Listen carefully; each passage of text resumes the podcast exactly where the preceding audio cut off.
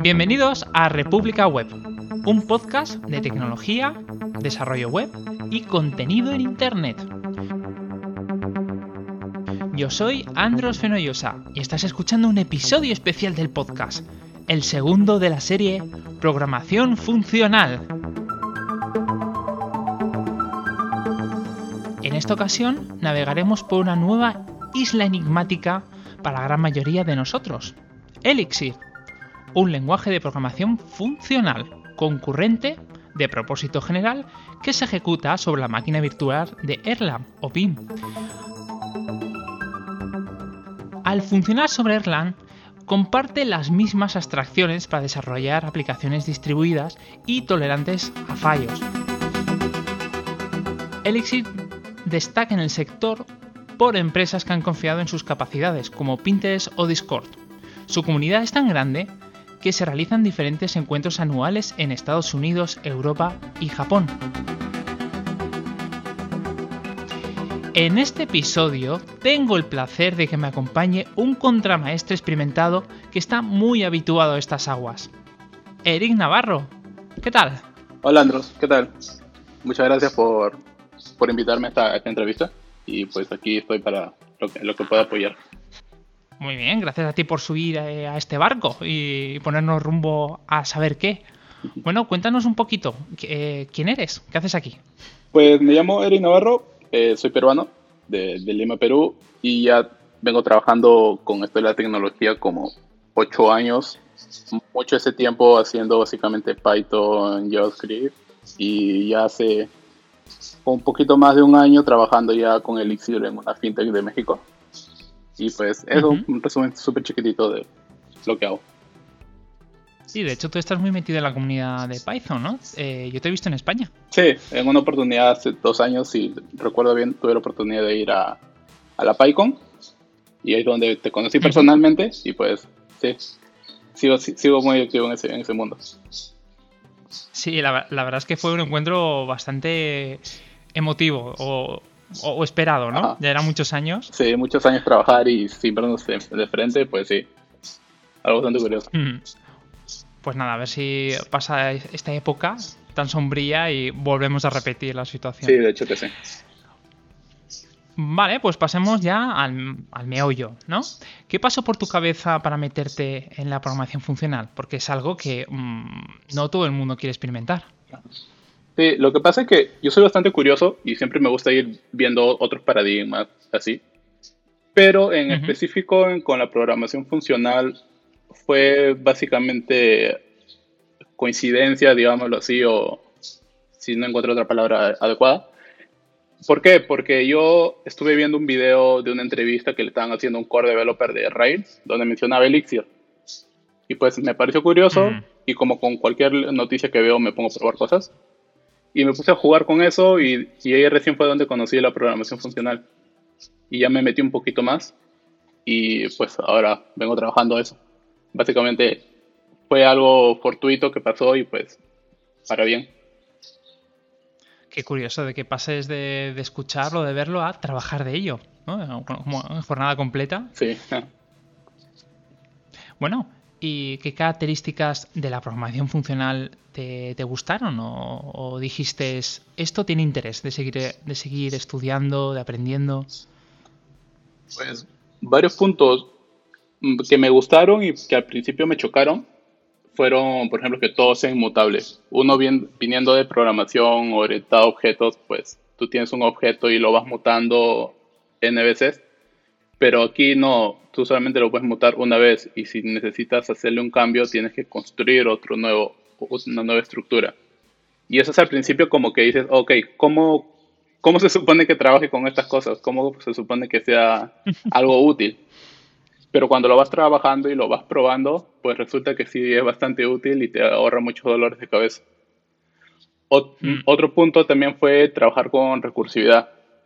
Lo había visto en la universidad y sabía el concepto, pero no lo había usado en la práctica. ¿Por qué? Porque por lo general un algoritmo recursivo tiende a desbordar la pila y no es, mm. no es útil en otros lenguajes. Pero en lenguajes funcionales hay lo que existe como el tail call optimization, que es básicamente una optimización a nivel de, del mismo lenguaje para usar recursividad y que no desborde la pila y sí sea útil. Y eso lo tiene Elixir y en otros lenguajes funcionales. Y otro punto también que me, que me gustó y también no me cuadra al inicio fue el hecho de que solo tenemos funciones para trabajar. Algo tan simple como una función y en base a eso puedes construir lo que tú quieras. No necesitas muchas cosas más y el hecho de tener solamente esa estructura para hacer todo hace que sea tu programa termine siendo algo bastante simple. Fácil de testear, fácil de revisar si hay algún error, cosas así. Básicamente esos tres puntos fueron que me gustaron mucho y, y como que al inicio me explotaron la cabeza como, ok, no parece útil, pero al final sí lo es. Sí, la inmutabilidad, la recursividad y por último el tema de las funciones. Son los, los, tres, los tres pilares ¿no? cuando te metes en, en este mundo. Y bueno, yo siempre cuento esta pequeña anécdota, pero cuando yo empecé a trabajar con inmutabilidad, tuve que reaprender eh, prácticamente a programar. Es que no. Eh, tu cabeza tiene que funcionar totalmente diferente. Sí, te cambia el Tienes que jugar con elementos. Sí, sí, sí. Sí, es como que te cambian las herramientas. Estás acostumbrado a tener una llave inglesa y tienes que pasar a utilizar solamente un martillo y. Bueno, sí. vale, pues hablemos de, de Elixir. ¿Qué es? Pues Elixir es un lenguaje de programación como los cientos, digamos, que hay. Pero lo curioso es que es un, bastante, es un lenguaje poco conocido, digamos, aunque ya tiene como 8 años. Pero mm. tiene una sintaxis inspirada en Ruby, por lo que su creador fue un core developer de Rails. Pero la peculiaridad es que trabaja sobre el BIM, que es la máquina virtual de Erlang. Y la BIM es tecnología que está siendo probada y usada hace más de 30 años. O sea, es sentarte sobre los hombros de gigantes, hacer algo que sabes que va a funcionar y va a escalar bastante bien. Y es una de las cosas que le da bastante poder a, Elixir como tal. Sí, justamente lo, yo lo he leído en algún foro que lo nombran como el, Python de la programación funcional, por su sintaxis, ¿no? A ser tan sencilla, tan cercana a Ruby. Sí, bastante inspirada en Ruby. Y sí es bastante sencilla. ¿Y cuál es su origen? ¿Quién lo creó? ¿Por qué? Ajá. El creador, José Balín, es un desarrollador brasileño que es el que creó una, una gema bastante popular en el mundo de Ruby que se llama Byte, que es para autenticación. Y él era core developer de Rails. Si recuerdo bien, ya no es core developer, ahora se ha dedicado 100% a Elixir. Y lo, me extrañaron. sí, y lo que pasa es que cuando estaba haciendo proyectos en Rails, que tiene una empresa, Plataforma Tega ya, eh, se vio en la necesidad de que necesitaba poder soportar muchas más cargas concurrentes y veía que Ruby en ese momento no era, se quedaba chico para sus requerimientos. Fue cuando se puso a investigar sobre qué otras plataformas, qué otras tecnologías había y llegó a, a Erlang, que justamente está diseñado para ese tipo de cosas. Y fue cuando ahí empezó a hacer algo sobre eso, trabajar sobre esa tecnología, pero que sea mucho más fácil. Y así fue como nació, nació Elixir. Porque Erlang es, un, eh, es una herencia que viene de Ericsson, ¿no? De cuando estaban las centralitas. Sí, se, se creó ahí por George Armstrong, eh, Robert Birding y el tercero, siempre se me olvida su nombre, pero fueron básicamente tres. y lo hicieron con la necesidad de que necesitaban un, un software, una herramienta que pueda soportar la carga de las llamadas telefónicas. Y tú en una llamada no puedes tener, digamos, este, estás en medio de una llamada y no, no, se puede, no puedes tener una caída. No puedes decir, ok, te vas a quedar en, sin escuchar nada, sin poder decir nada por unos segundos. Necesitas tener una disponibilidad total. Y por eso es que sale también lo de los 99 de disponibilidad que, que, puedes lograr con un sistema basado en Erlang. Y bajo esa, bajo esa premisa, en ese tiempo y ese y con ese requerimiento fue que nació Erlang.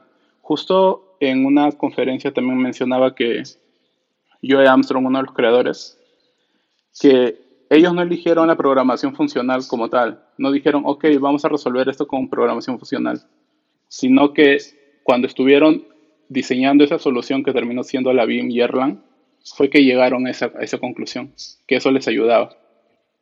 Y es curioso cómo, cómo esas cosas se van armando y, y vas llegando a cosas que ya estaban definidas desde antes. Eh, bastante curiosa la historia. Sí, esto es, esto es muy típico, ¿no? Cuando vas creando tu propio framework, tus herramientas que acabas copiando, ¿no? Y dices, uy, ¿cómo puede ser que me sea lo mismo que esto otro que ya existe, ¿no? Al final muchos desarrolladores acaban viendo eh, que hay unos patrones a la hora del diseño pues, muy interesante. es, que es una obra de ingeniería increíble y, eh, y, que se siga manteniendo a día de hoy, vaya creciendo y Elixir le dé ese aire, pues eh, lo hace maravilloso. Sí, bastante. Bueno, ¿y qué lo hace especial? Porque yo ahora mismo me imagino a los que se nos están oyendo preguntándose, pues, si me tengo que meter en, la programación funcional, ¿dónde voy? ¿Me voy a Libs? ¿Me voy a Air? ¿Me voy a, Elixir? ¿Por qué tienen que elegir Elixir? ¿Por qué tendría que elegirlo? Eh, un punto bastante importante en ahora, ahora, en el 2020, digamos que es la mm. comunidad que hay en Elixir. Hace unos años pues era algo apenas creciendo, digamos pero a la comunidad y sobre todo la demanda laboral y ya está creciendo bastante y tú puedes encontrar un trabajo donde puedas trabajar Elixir full time.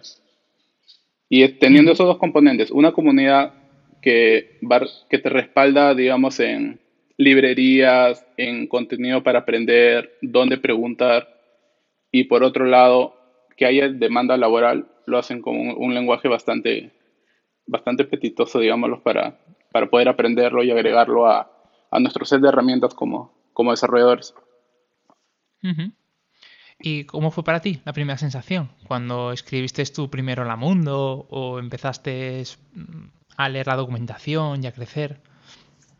Pues la verdad bastante sencillo fue el inicio porque la documentación está bastante bien hecha, incluso tienen muchas guías ahí y un punto importante que también me gusta de Elixir es que como lenguaje es bastante chiquito. No es que tú vas a en, este, ir aprendiendo y después descubres que hay otras formas o otras estructuras dentro del lenguaje que nunca las conociste, no. En la misma página de la documentación hay una página que te, describe básicamente toda la, sintaxis.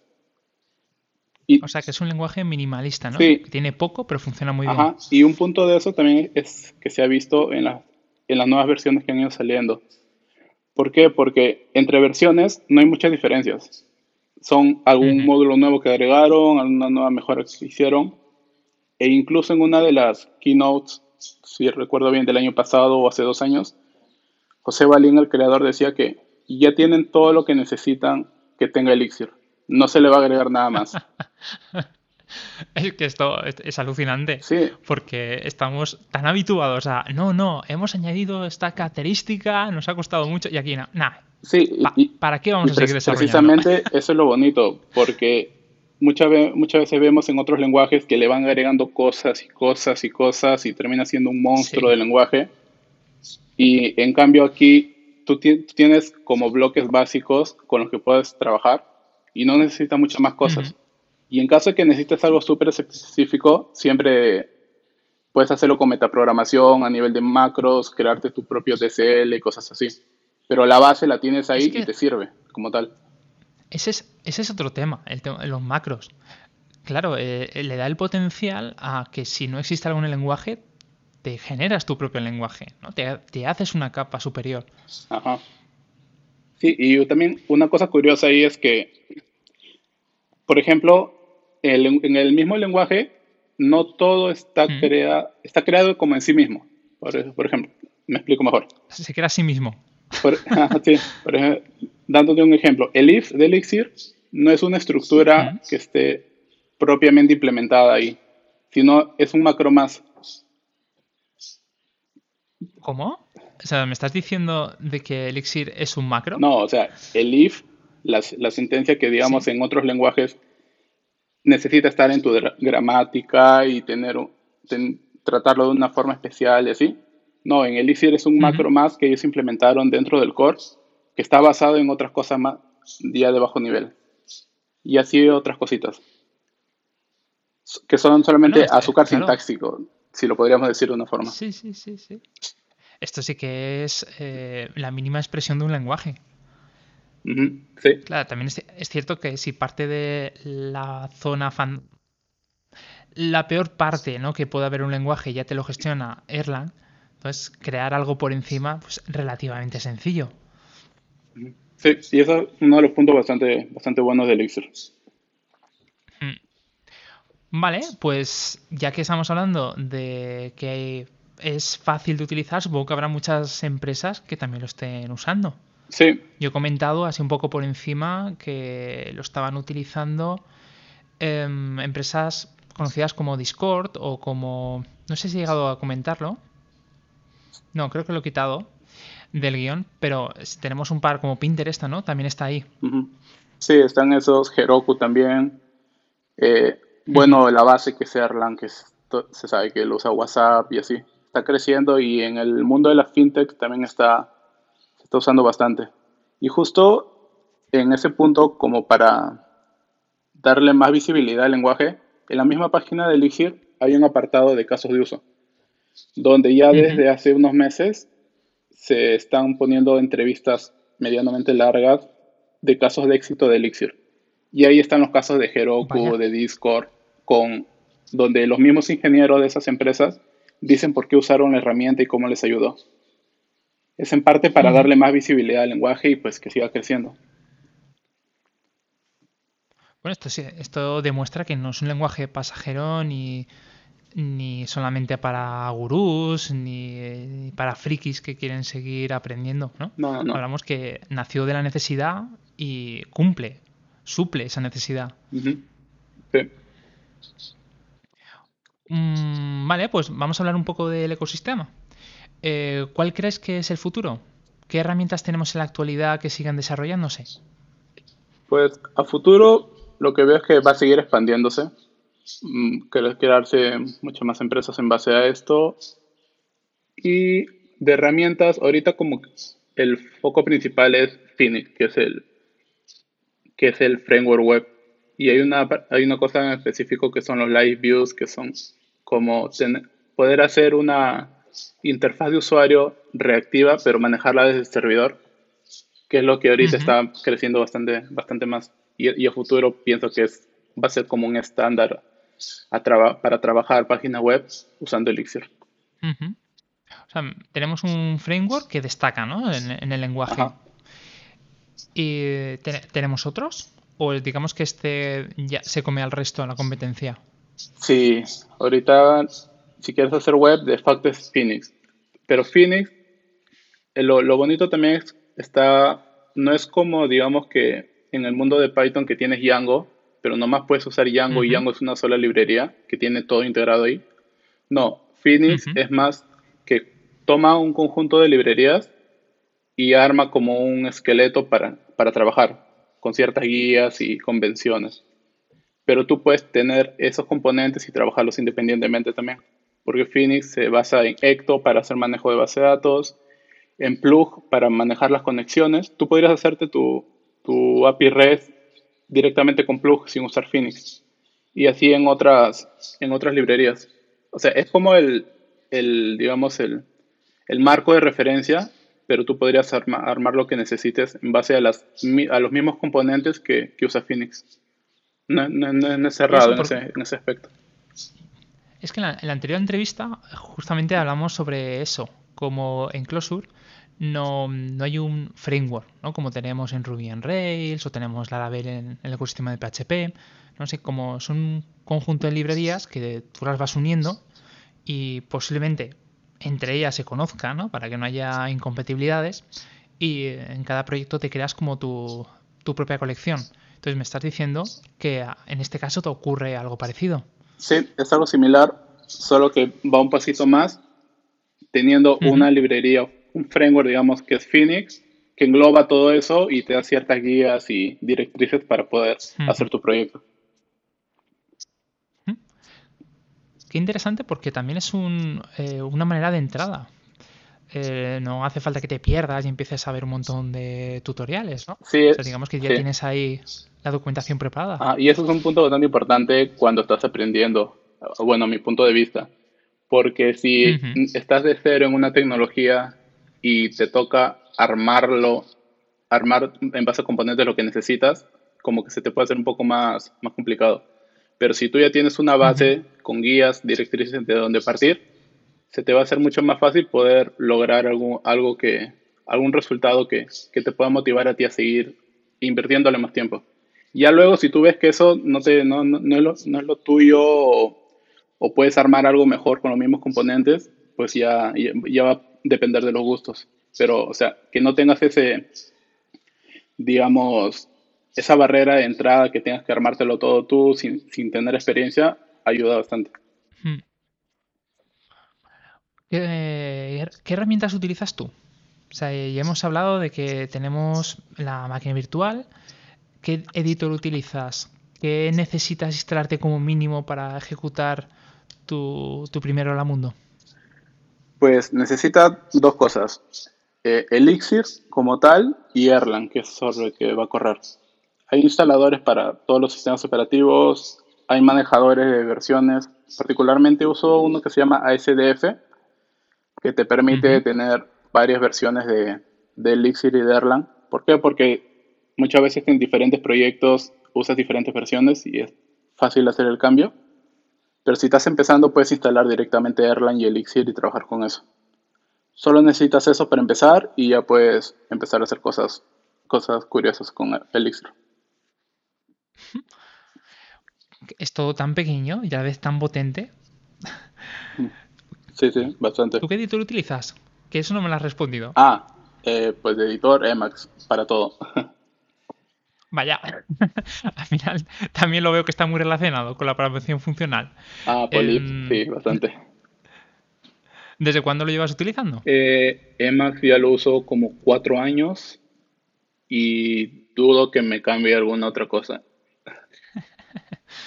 es, que es curioso porque sí. lo bueno de Emacs, bueno, nos salimos un poquito del tema, pero hmm. es que en Emacs tú te puedes construir lo que tú quieras. Por ejemplo, yo cuando empecé con Elixir había un paquete muy, muy, muy, muy útil que se llamaba este, Alchemist, que te, lo básico, autocompletado, cosas así, correr test, pero en un, punto se, el desarrollador ya, ya no es desarrollador, me parece, o algo así, y se abandonó. Y cuando yo quería hacer cosas nuevas con eso, pues ya no podía y terminé armándome mis propias funciones para, para ejecutar TS y cosas así.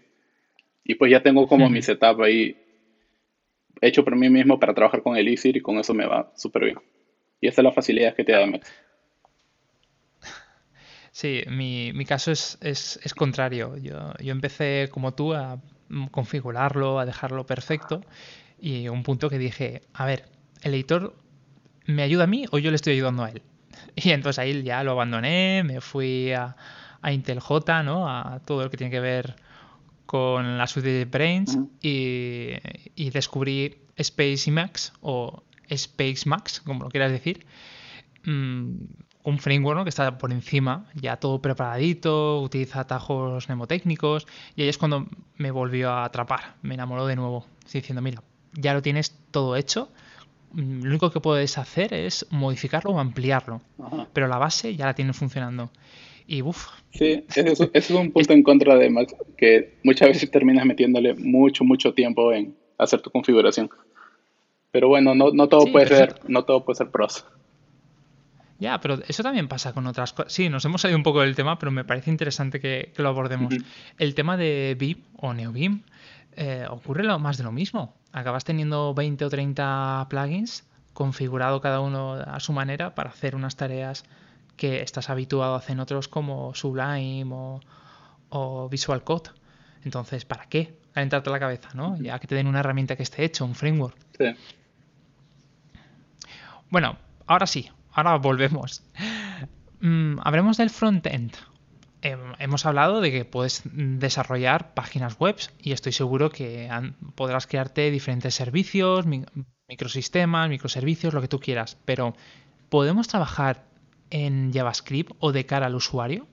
Eh, sí, hay un proyecto, Elixir Script, que es básicamente hacer Elixir y que se ejecute en el front. Eh, no sé exactamente cuál es el estado ahora, nunca lo llegué a probar, pero sé que existe.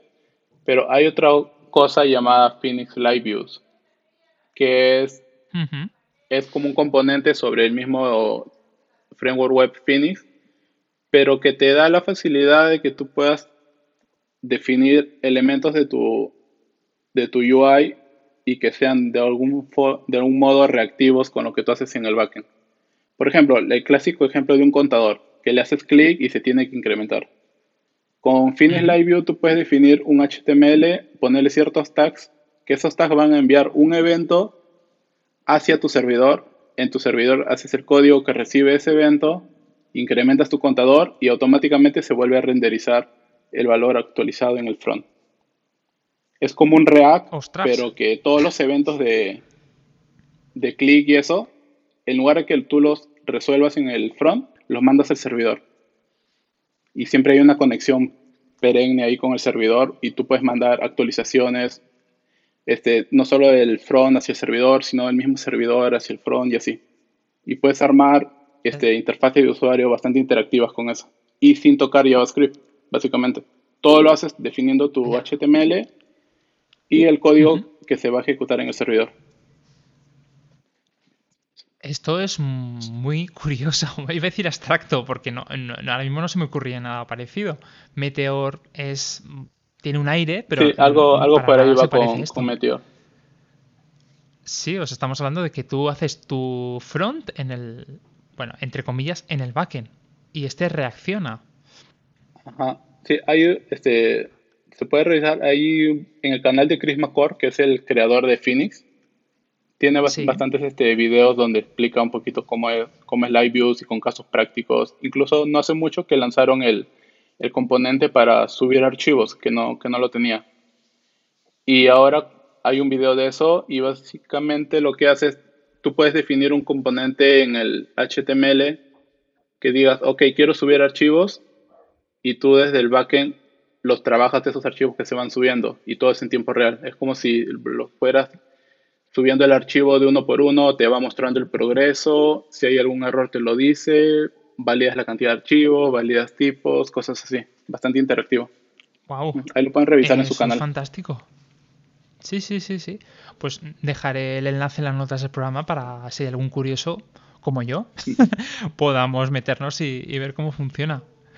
Bueno, eh, para esas personas que quieren adentrarse en este mundillo de Elixir, ¿qué consejo les darías?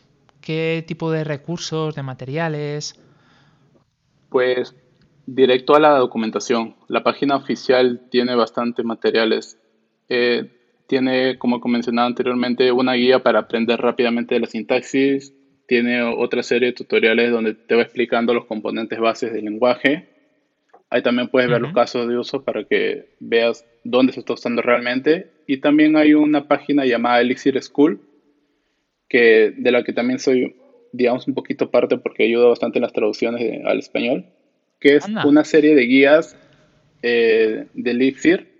Hay desde los componentes básicos hasta librerías, cosas así más avanzadas. Y lo bueno es que está traducido en muchos, muchos lenguajes. Está como en 10 o 15 lenguajes traducido y hay una comunidad bastante activa ayudando a traducir. Y si pues si quieren ven que algo no está traducido, por ahí se nos escapa un typo o algo así, pues invitadísimos a contribuir también. Sí, de hecho estaba acordándome, digo, ¿por qué me suena a mí la página de School? Claro, porque yo el año pasado traducí una página en, bueno, creo que fue en octubre. Pero sí, hay, la documentación da gusto. Ya, ya puedo hablar de tú a tú sobre este tema. Eh, la página web a nivel usual es exquisita. Eh, y el contenido, por lo poco que recuerdo, iba directo al grano. No, no son como, es, como esas guías que te empiezan a hablar de temas futuros. No, aquí dice, mira, está este problema, esta es la solución. Estas son las funciones que existen, esto es... O sea, me gustó que en un fin de semana pudieras leer toda la documentación y ya ser... Bueno, no sé si ya aprenderlo, manejarlo, porque hay un periodo, pero sí que seas capaz de, leer rápido, ¿no? Esa, esa comunicación en, básica. En un fin de semana te familiarizas lo suficiente con Elixir para empezar a hacer algún proyecto pequeño y así. Y también si quieres, si tienes dudas, el Slack de Elixir es bastante activo, el IRC también está bastante activo y hay un foro, elixirforum.com, si recuerdo bien, donde hay un montón de preguntas que puedes, que puede, donde puedes preguntar y revisar. Muchas veces, a veces tengo errores en el día a día que, que me salen y cuando lo busco termino, termino en ese foro y ahí veo la solución y pues ya, es bastante útil. ¿Crees que hay una buena comunidad hispana? Está creciendo. Eh, la comunidad más grande está en México, el Meetup es de los más grandes en español. Y en Colombia también me parece que hay una comunidad que está creciendo, pero sí. Ahorita es pequeña comparada con la de habla inglesa, pero sí va, aumentando. Sí, es que como eh, si te pones a investigar un poco de meetups y grupos que hay, de Telegram, eh, de foros, ves que hay por todo el mundo. Entonces, mm, veo que aquí en, la parte hispánica estamos como creciendo poquito a poquito. Vamos como un pasito por detrás. Sí. Pero aún así siempre la comunidad está dispuesta a ayudar y todo. ¿Cuál crees que va a ser el futuro del lenguaje? ¿A dónde se dirige? ¿O ya está terminado, como hemos hablado antes? A nivel del lenguaje, no creo que le agreguen muchas cosas. Incluso el mismo, en una conferencia, en una keynote, hace un par de años, o el año pasado, no recuerdo bien, el creador de Elixir dijo que como ya no se le va a agregar nada, decía, ok, entonces, ¿ahora qué voy a hacer yo? ¿En qué voy a invertir mi tiempo? Y pues decía... Pues en tener hijos, en vivir. sí, pues decía que no, ahora va a bajar un poquito más de nivel y se va a meter en la parte de Erlang para ver qué optimizaciones se mm. le puede hacer, qué mejoras se le puede hacer a Erlang, porque todo lo que de bueno que se le haga a Erlang va a beneficiar el Elixir también. Y pues en eso ahora se van... Quiero creer que la comunidad de Erlang como tal, el desarrollo de la BIM, pues con la llegada del Elixir ha crecido bastante y se ha hecho mucho más activo. Y también una cosita que no había mencionado es que hace dos años que se creó la Erlang Ecosystem Foundation, que es una fundación que tiene grupos de, trabajo, por ejemplo, hay un grupo de trabajo para documentación, hay un grupo de trabajo para telemetría, hay un grupo de trabajo para este, mejorar el compilador, cosas así. Y al tener esa estructura, como que le da muchas más bases al, al ecosistema en general, no solo el Elixir, sino Elixir, Erlang y los demás lenguajes que funcionan sobre la BIM y pues como que te da un respaldo mayor. era una pregunta que te quería hacer, si aún seguía vivo el desarrollo de Erlang, pero por lo que veo está más vivo que nunca. Sí, con el, con el mm. pues ahora se sigue usando Erlang y están saliendo mejoras y como que se como que crece más la comunidad en sí también, porque todo lo que le pase de buen Erlang le va a pasar Elixir. Tú como eres un, un, desarrollador que ya llevas mucho tiempo trabajando con Python, conoces su desarrollo, despliegue, si lo comparas con, con Elixir, eh, ¿qué, conclusiones llegas? ¿Con cuál te quedarías? ¿Con cuál me quedaría? Para hacer un proyecto, iría ahora sí por Elixir. De hecho, hace unos años, tal vez no por la falta de librerías y cosas así, pero ahora no iría por Elixir. Para hacer cosas digamos, un poco más rápidas, así sí diría por Python. Pues la simplicidad que te, que te da, pues, es, es, incomparable. Pero también una cosa importante es que Elixir puede interoperar con otros lenguajes. Eh, incluso eh, se puede usar como un caso de uso que tú puedes tener en el front de tu arquitectura Elixir, que recibe las peticiones, todo eso, y tú puedes ir enrutando hacia otros lenguajes que, que son mejor en ciertos casos de uso. Puedes conectar otros lenguajes mediante NIF, que son llamadas nativas a, digamos, a una función en, en ROS, en C, cosas así. O hacer la conexión con RPC, otras tecnologías. Pero, o sea, no, no es que si eliges Elixir vas a ir siempre con Elixir. Pues puede interoperar con, con otras tecnologías también. Entonces tú puedes con Elixir llamar a otros lenguajes y utilizarlos como aliados. Sí, porque un punto en contra, digamos, de Elixir es que si vas a hacer mucho cálculo matemático, pues mejor ve por otros lenguajes. No está diseñado para eso. Y pues puedes usar otras cosas más a bajo nivel, digamos ROS o Go, así. Incluso hay una librería, se llama Rostler, si recuerdo bien, que te permite tener, hacer código en ROS y conectarlo mediante NIF, si recuerdo bien también, para llamarlo directamente desde Elixir. Y así cosas que son pesadas en cálculo, lo mandas a ROS y el resto lo trabajas con Elixir. Y ahí tienes lo mejor de ambos mundos. Bueno, y una pregunta que me gusta hacer. ¿Qué anécdotas? ¿Qué es eh, lo peor y lo mejor que te ha pasado trabajando con este lenguaje? Porque supongo en el trabajo, ya que estás eh, en una posición donde tienes que tocarlo todos los días, te habrá pasado de todo. Sí. Eh, bueno, cosas buenas, el rendimiento que tiene, la facilidad. Cosas malas, no tanto así, digamos, este, que a veces, como uno tiene que trabajar con diferentes librerías, a veces encuentras que unas librerías como que abusan de los macros y como que generalizan demasiado cosas que podrían ser simples. Por ejemplo, hay una librería que es para gestión de trabajar con servicios cloud de Google y pues tiene unas estructuras un poco raras para, para manejar, por ejemplo, el storage de Google y así, que se podrían haber hecho mucho más simples. Y para un proyecto en específico, pues dije, ok, voy a usar esto, pues no, mejor hago algo más simple. Y me hice un módulito de 100 líneas que hacía básicamente lo mismo y sin tantas complicaciones. Y pues cosas así te puedes encontrar. Bueno, básicamente por el uso de macros. Incluso en la misma, si recuerdo bien, en lo hice en la documentación o algún video, usas macros siempre y cuando lo necesites y está justificado su uso porque puedes pecar de, que, de mal usarlos muy fácilmente. Sí, es uno de los pecados capitales ¿no? a la hora de desarrollar este tipo de, herramientas. Mm, bueno, eh, ya para terminar, ahora sí, ¿dónde te podemos encontrar? A ver, danos tu currículum o dirección web, tu Twitter. Sí, en, bueno, en todo lado estoy como Eric G. que es el, el username de Twitter, GitHub y demás. O si no, mi página web eric.navarro.io, que ahí también tengo los enlaces a mis redes sociales y tengo mi blog que frecuentemente, no tan frecuentemente como quisiera, pero ando publicando cosas que pueden ser interesantes. ¿De Elixir?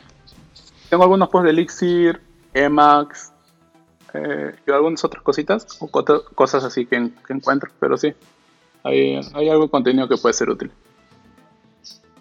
Vale, fantástico. Pues muchísimas gracias por acompañarnos en este viaje. No, gracias a ti por la invitación. Y gracias a todos los que nos habéis escuchado. El programa lo podéis seguir en republicaweb.es con todos los enlaces del programa y algunos bonus en exclusiva como este especial.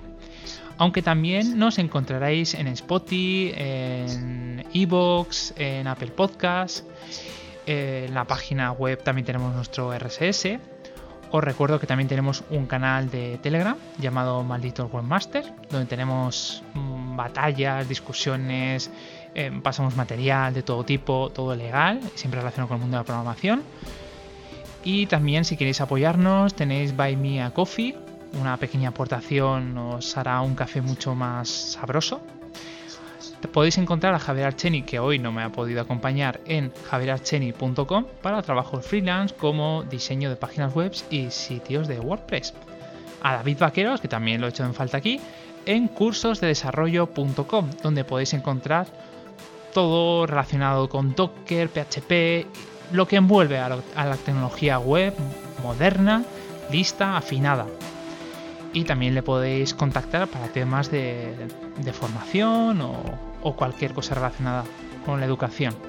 Y a mí me podéis encontrar en programadorwebvalencia.com para temas profesionales de desarrollo y en idecrea.es para másters de formación. Gracias a todos por escucharnos. Os espero en el siguiente episodio con un nuevo lenguaje. Un saludo funcional.